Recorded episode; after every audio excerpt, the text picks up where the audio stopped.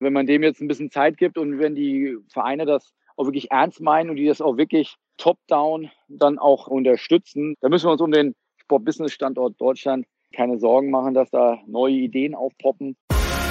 Der Sponsors Podcast im Dialog mit Sportlern, Unternehmern und Visionären über das Milliarden-Business Sport. Mit Philipp Klotz und Daniel Sprügel. Hallo und herzlich willkommen zum Sponsors Podcast. Schön, dass ihr auch bei der 101. Folge mit dabei seid und zuhört. Ich bin mal wieder live in der neuen Stadt, rufe Daniel in Berlin. Moin Daniel, wie geht's dir hier aus dem schönen Frankfurt? Ja, Grüße aus dem Studio hier, aus dem Manic Studio in Berlin. Äh, Philipp, ich habe ein bisschen Sorgen um dich. Ich habe gerade schon einen Hund bellen gehört im Hintergrund. Du wurdest ja fast attackiert. Was ist da los? Was machst du in Frankfurt? Das ist der investigative Journalismus. Ich gehe dahin, wo es weh tut. Äh, das ist hier am Main. Äh, ich mache hier einen Walking-Podcast. War gerade beim DFB im neuen agilen, ich will nicht sagen Headquarter, aber in, in der Bürogemeinschaft äh, rund um den Professor Dr. Haupt. Und also mit dem Team habe ich mich getroffen, ein paar Sachen zu besprechen. Die sind ja, wie ich gelernt habe, in Niederrad und jetzt auf dem Weg zum Hauptbahnhof, um weiter zur Spork zu fahren nach Düsseldorf. Also stets auf Reisen. Reisen bildet ja, äh, muss ich dir ja nicht sagen, aber äh, schön, dass wir trotzdem einen Slot gefunden haben. Auf jeden Fall schon mal ein gutes Thema. Startup-Thema habe ich gleich zwei Themen dabei mit dem Werder Lab und der Arena of IoT von Eintracht Frankfurt. Aber wie immer gehört dir der erste Ball im Spiel. Was gibt's Neues von Sponsors und was gibt's Neues an Top News von dir? Ja, in der Tat gibt's äh, ein, zwei News in eigener Sache erst, die bewegen uns natürlich und hoffentlich auch den einen oder anderen im Markt. Da gehe ich nochmal kurz drauf ein. Aber dann auch nochmal Hamburg wird noch mehr zur Gründerhochburg in Sachen Sportbusiness. Äh, dazu habe ich einige News und dann auch nochmal weiteres Wachstum im E-Sport. Auch da sind einige Dinge äh, passiert, unter anderem im personellen, aber auch äh, im Sponsoring-Bereich. Die finde ich sehr erwähnenswert. Da will ich gleich nochmal drauf eingehen. Also, first things first, was hat uns bewegt? Der eine oder andere Abonnent von uns hat es hoffentlich schon auf dem Tisch. Über was rede ich? Ich rede über unser neues Quarterly-Magazin. Wir haben das ja auch schon vor ein paar Wochen angekündigt. Der Wandel ist der stete Begleiter von uns und wir wollten unsere monatlichen Magazine weiter aufpeppen und, und noch wertiger gestalten, haben das, äh, wie ich finde, Kollegen aus der Grafik und aus der Redaktion rund um den Chefredakteur und meinen Geschäftspartner Marco Klebenhagen sehr, sehr gut hinbekommen. Das ist jetzt ein über 120, 130 starkes äh, Branchenstatement geworden über viele spannende Themen. Da sind alle unsere Deep Dives, die wir ja online dann immer dienstags und donnerstags veröffentlichen, drin, aber nochmal mit deutlich aufwendigeren Infografiken, mit einer, hier darf jetzt der Print-Feinkostliebhaber aufhorchen, bitte mal über den Titel fassen, der ist dann wirklich auch veredelt. Hier das dann, wie gesagt, von den FAZ oder Süddeutschen Quarterlies vielleicht auch kennt. Also wer dafür ein bisschen Sinn hat, dem macht das großen Spaß. Bei uns kamen gestern die ersten Exemplare in der Redaktion an und äh, da war ein großer Taubenschlag und große Euphorie. Ich hoffe, ihr seht das auch so. Gebt uns äh, gerne ein Feedback und weil wir da so stolz sind und weil wir uns so freuen, dass die schönen Dinger jetzt da sind, die schönen Branchenstatements. Also mir gerne an Klotzet Sponsors eine Mail schicken und dann, auch wer kein Abonnent ist, kriegt dann gerne ein neues Quarterly von mir zugeschickt. Wirklich sehr, sehr schön geworden. Guckt euch an. Informationen gibt es ganz viele online, aber nicht nur, sondern auch im wunderschönen Print. Und das finde ich ist äh, absolut was für den Schreibtisch, für den Rucksack für Klo oder den Flug äh, auf jeden Fall äh, absolutes Must-Watch, wie ich finde. Äh, möchte ich euch ans Herz legen und werde ich sehr viele Briefmarken gerne kleben, äh, wenn ihr da mir eine Mail schickt. Ansonsten äh, beschäftigt uns natürlich extrem der, der Spobis 2020, ist für uns ja ein ganzjahresprojekt. Auch da haben wir uns wieder viel Neues vorgenommen. Wir haben äh, die neue Location neu aufgeplant, werden eine völlig neue Area schaffen für unsere Premium-Partner, haben 50 Prozent neue Konferenzräumlichkeiten. Das werden vor allem die Jungs und Mädels in den Masterclasses merken. Ähm, da ist ja die Düsseldorf, unser Host Düsseldorf, sage jetzt mal aufgrund der Tatsache, dass die schon sehr lange, sage ich jetzt mal diplomatisch, ein sehr erfolgreiches Konferenzzentrum haben, nicht an jeder Ecke des CCD vielleicht im Jahr 2030 angekommen. Aber äh, die haben sehr viel investiert in den letzten Jahren, auch gerade im letzten Jahr. Und so können wir wirklich sehr viele neue Räumlichkeiten beziehen. Wir werden auch einen ganz neuen Eingang haben. Also die, die schon lange da waren, müssen uns völlig umgewöhnen. Wir gehen von einer ganz anderen Seite rein. Wir haben eine neue Premium Area, wir haben eine neue Masterclass Area. Wir werden neue Formate machen, so eine Art Podcast-Ecke oder Podcast-Area machen, wo wir diverse Podcaster einladen wollen, mit uns äh, über zwei Tage diverse Podcasts aufzunehmen. Wir wollen unseren Elevator Pitch weiter aufbauen. Wir machen den Career Day größer. Äh, wir machen eine Open Stage. Also und, und, und, und, und. Also ganz viele Sachen. Äh, wir waren über den Sommer nicht untätig und ihr könnt euch freuen, das werden wir jetzt nach und nach weiter bekannt geben. Für uns ist jetzt schon Sprobis, aber für euch sicherlich noch nicht. Ihr müsst ja noch ein bisschen das Jahr zu Ende bringen. Wie gesagt, und verlasst euch darauf, wir werden es nicht für uns behalten. Äh, jetzt kommen auch schon die ersten Top-Speaker. Auch da möchte ich noch nicht zu viel verraten, aber auch das wird sehr, sehr schön und auch äh, diverser denn je. Insofern, äh, wie gesagt, bei uns steigt nicht nur die Vorfreude für Prinz, sondern auch für den Sprobis haben wir zahlreiche auch neue Partner gewonnen, von Volkswagen über Lufthansa bis große Verbände wie den Europäischen Handballverband. Das aber nur für, als kurzer Sneak Preview oder als kleine Zugabe noch. Äh, wir haben ein drittes äh, Ticket-Kategorie hinzugenommen. Die kann, wie gesagt, für viele unserer Zuhörer auch interessant sein, die jetzt, sag ich mal, vielleicht noch nicht den ganz großen Budgettopf haben, diesem Jahr oder im nächsten Jahr mehr Masterclass und Specials denn je.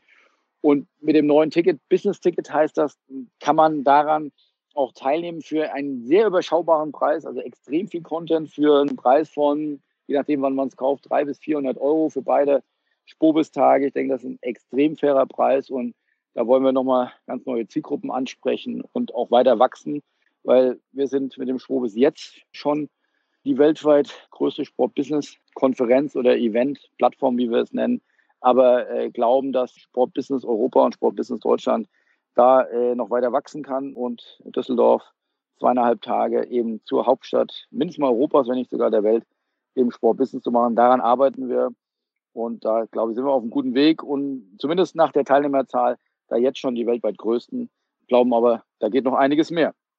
Und dann haben wir noch das kleines Format, es geht ja nicht nur groß, sondern äh, auch klein. Wer uns da verfolgt hat, wir haben einen Sport-Business-Club. Da waren wir jetzt jüngst auch in deiner Heimatstadt, Daniel, und zwar im 25 Hours am Breitscheidplatz und haben mit 20, 30 äh, Sport-Business-Club-Mitglieder zusammen mit dem Freund des Hauses Paul Keuter getalkt, auch der in seiner bekannten Art offen raus. Äh, und gerade das ist ja so ein bisschen die DNA des Sport-Business-Clubs, dass man da unter Mitgliedern noch offener miteinander reden kann. Und da ist Paul, glaube ich, ein absolutes Testimonial, der in seiner bekannten Art da kein Blatt vor den Mund genommen hat und sehr offen über die Strategie, über geleistetes, gelerntes, aber vielleicht auch was nicht so gut funktioniert hat, äh, berichtet hat. Also vielen, vielen Dank da an Paul Keuter und ich glaube, es hat allen Beteiligten sehr gefallen, aber auch hier einfach ein neues Format ausprobiert mit diesem Sport Business Club Lunch. Auch das werden wir jetzt demnächst im Dezember nochmal machen bei Mainz 05 mit Jan Lehmann zusammen. Da werde ich sogar dann einen Live-Podcast äh, machen, der dann im Nachgang auch nochmal ausgestrahlt wird. Also insofern es passiert viel Neues. Das aber vielleicht als kurzes Roundup, weil ich nicht an mich halten kann, dass da eben dann doch zwei, drei, vier äh, spannende Sachen bei uns passieren und äh, ich die gerne mit euch teilen möchte. Ansonsten passiert natürlich extrem viel auch in der Branche. Ich habe ja als erstes Thema, wie gesagt, Hamburg wird zur Gründerhochburg. Äh, das ist mir nur aufgefallen jetzt äh, bei unseren Personalmeldungen. Wer unseren Newsletter abonniert hat, äh, kriegt ja jeden Montag sozusagen die Personalmeldungen aufs Auge. Das finde ich immer einen schönen Summary der letzten Woche. Und da ist aufgefallen in den letzten Wochen, dass es da immer äh, neue Unternehmensagenturgründungen gibt aus Hamburg. Das hat einen Grund. Es gab ja vor einigen Monaten dort eine größere Restrukturierungswelle bei Lagardère Sports. Da haben einige ja, sehr geschätzte und, und, und langjährige Mitarbeiter das Unternehmen verlassen. Die haben jetzt offensichtlich ihre Sperrfristen scheinbar abgesessen, beziehungsweise äh, sind die ausgelaufen. Und jetzt wird munter gegründet in Hamburg. Ähm, und da ist mir aufgefallen, wie, die ersten beiden waren ja bei dir auch kürzlich im Podcast, Ulrich Runau und Nikolaus Gede. Die haben das Unternehmen Seaside gegründet, die sich auf Strategieberatung im Sportbusiness spezialisiert. haben äh, dann jetzt Anfang der Woche bekannt gegeben, Arne Jaworski, ich weiß nicht genau, wie man die Agentur ausspricht, AWAG oder AWAG, Beratung für Agenturen und Unternehmen und Rechtehaltern hat er sich auf die Fahne geschrieben. Dann war auch vor ein paar Tagen, Wochen äh, Bernd Schautz, der in den Bereich HR Consulting einsteigen will mit Schautz HR Consulting. Und wir werden jetzt auch in Kürze bekannt geben, dass Oliver Gerst, der hat äh, seinerzeit auch äh, Lager der Sports verlassen, jetzt Mitgründer wird von Daimani, die weltweit den größten Marktplatz für VIP-Tickets bauen wollen mit einem Gründungsteam, das mehr als 100 Jahre Expertise im Bereich Hospitality haben soll, sagen sie laut eigenen Angaben, mit unter anderem auch Sitz in Hamburg, aber die sind wirklich sehr divers über Europa verteilt, ich glaube mit Hauptsitz in der Schweiz. Also hier tut sich was am Standort Hamburg und ganz spannend, was aus so einer Restrukturierung dann doch alles passieren kann. Und meine dritte News ist das Thema E-Sport. Auch das ja, begleitet uns ja doch immer regelmäßiger und das ist auch gut so, weil spannendes Thema mit noch steileren Wachstumskurven wie im Sportbusiness, natürlich von der niedrigeren Basis, da ist das vermeintlich auch leichter. Nichtsdestotrotz finde ich das schon erwähnenswert und beachtlich, was hier passiert. Auch hier einige News getroppt, die bei uns über den Ticker gegangen sind oder durch den Newsletter. So war zum Beispiel jetzt diese Woche auch das äh, Louis Vuitton hm. Dinge, die du ja vor allem trägst, äh, Daniel, gehe ich, geh ich davon aus. Aber nur gefälschte Ware. und äh, Mastercard ihre Sponsorships im E-Sport intensivieren. Noch auffälliger fand ich aber auch hier die Personalrochaden, die jetzt auf einem längeren Zeitraum auch wieder betrachtet stattgefunden haben und die auch jetzt die Eppe auf die Sahne jetzt nochmal gesetzt wurden mit Stefan Schröder. Das werden wir Anfang nächster Woche bekannt geben, der ehemalige Chef von Nielsen Sports, der steigt in höhere Managementgefilde bei ISL ein, aber davor auch schon Mike Matuschak, äh, auch bei dir schon mal im Podcast von der NBA, der zu einer E-Sport-Agentur geht, schon vor einem halben Jahr rund Thomas Schmid, ehemaliger CEO von Team, dem UEFA oder Champions League vermarkte, der auch zu ISL äh, gegangen ist. Marcel Sandrock von Infront, der vor geraumer Zeit bei E-Sport-Agentur angefangen hat und, und, und. Also das, das merkt man. Hier wachsen diese beiden Branchen mehr und mehr zusammen. Oder das E-Sport ist so schlau, sich wirklich diese Kompetenz reinzuholen, der Professionalisierung, der Kommerzialisierung aus dem klassischen Sportbusiness. Das finde ich sehr auffällig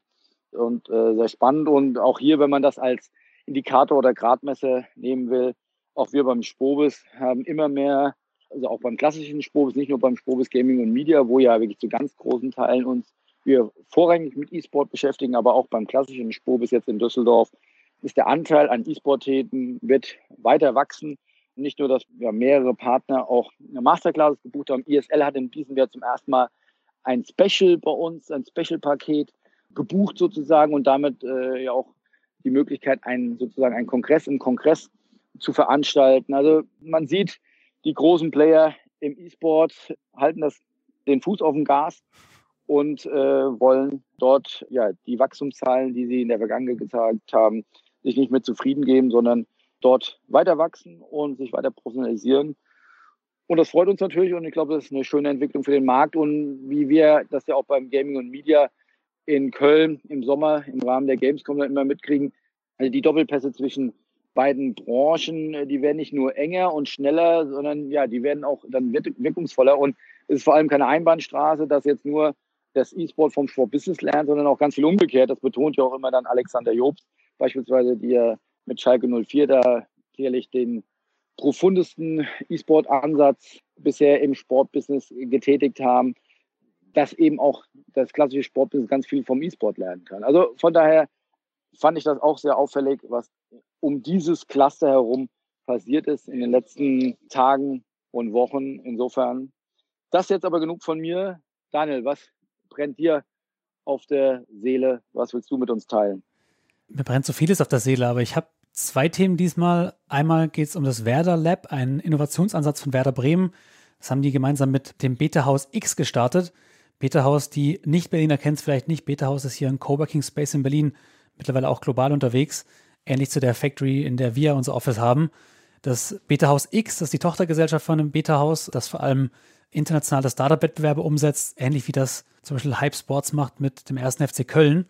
Und was hat das Werder Lab jetzt für ein Ziel? Die wollen eine Initiative damit gründen zur Veränderung der Zukunft des Fußballs.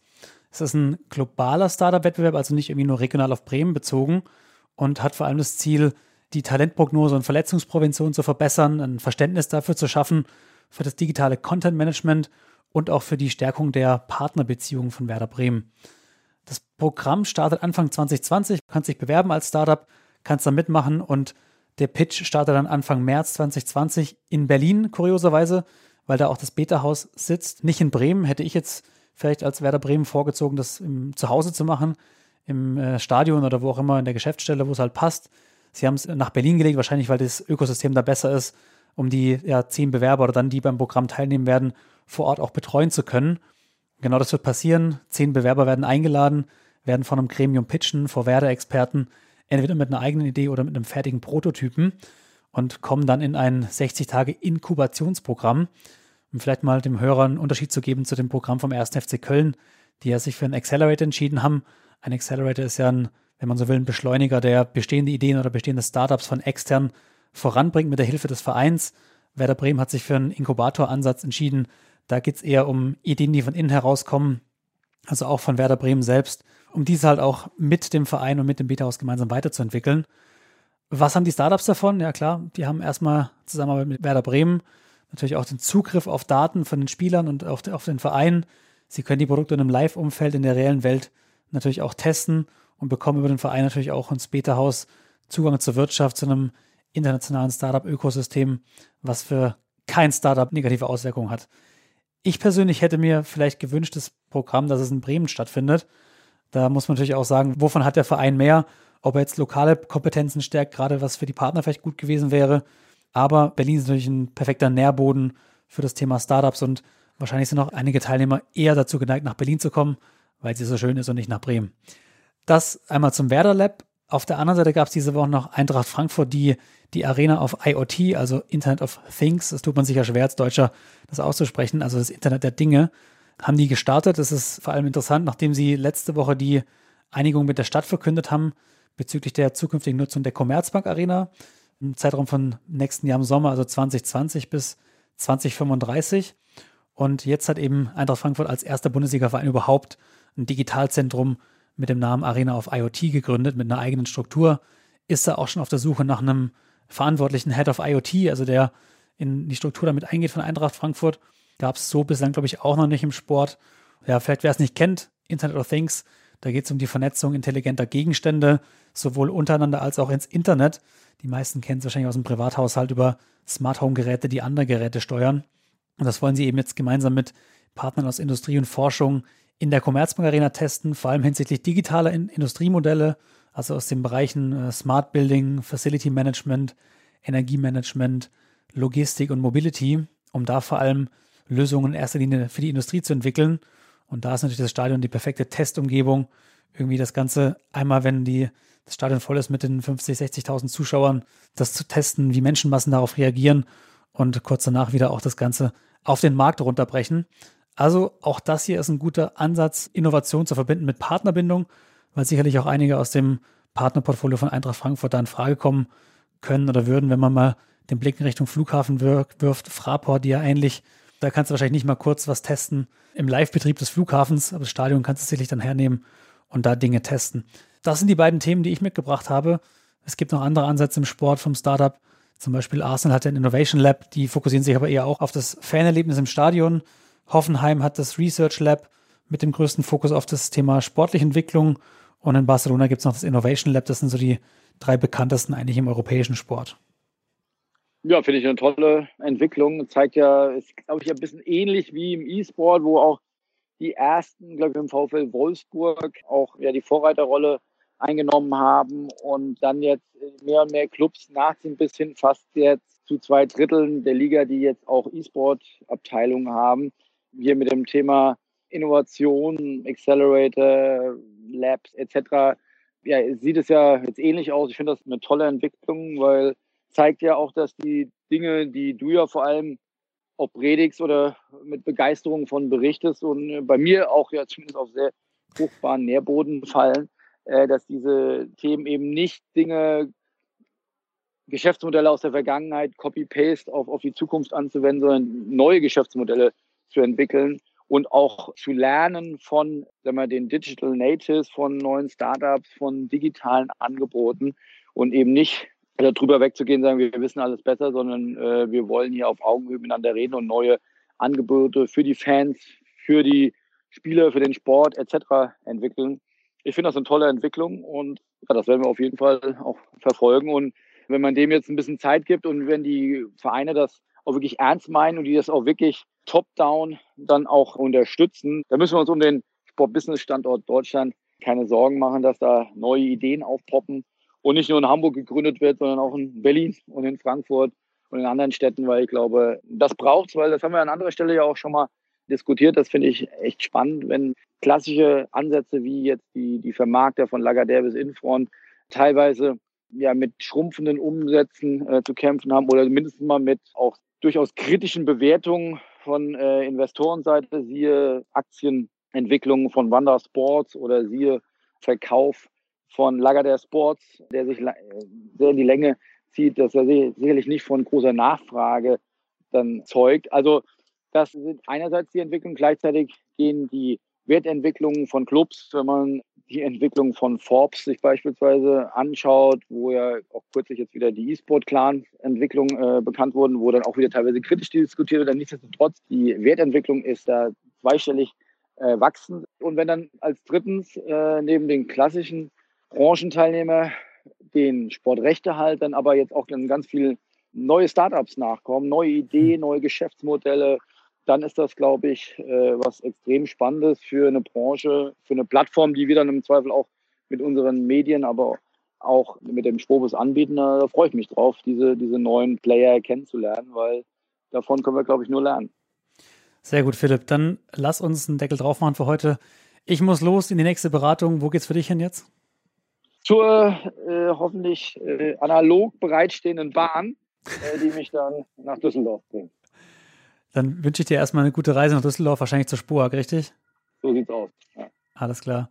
Philipp, ich würde sagen, wir hören uns dann wieder in zwei Wochen und danke auf jeden Fall für das Update. Oder gibt es noch irgendwas, was du loswerden möchtest? Nö, alles bestens. Äh, ich freue mich und euch noch eine gute Woche. Bis bald. Tschüss. Mach's gut. Ciao, ciao.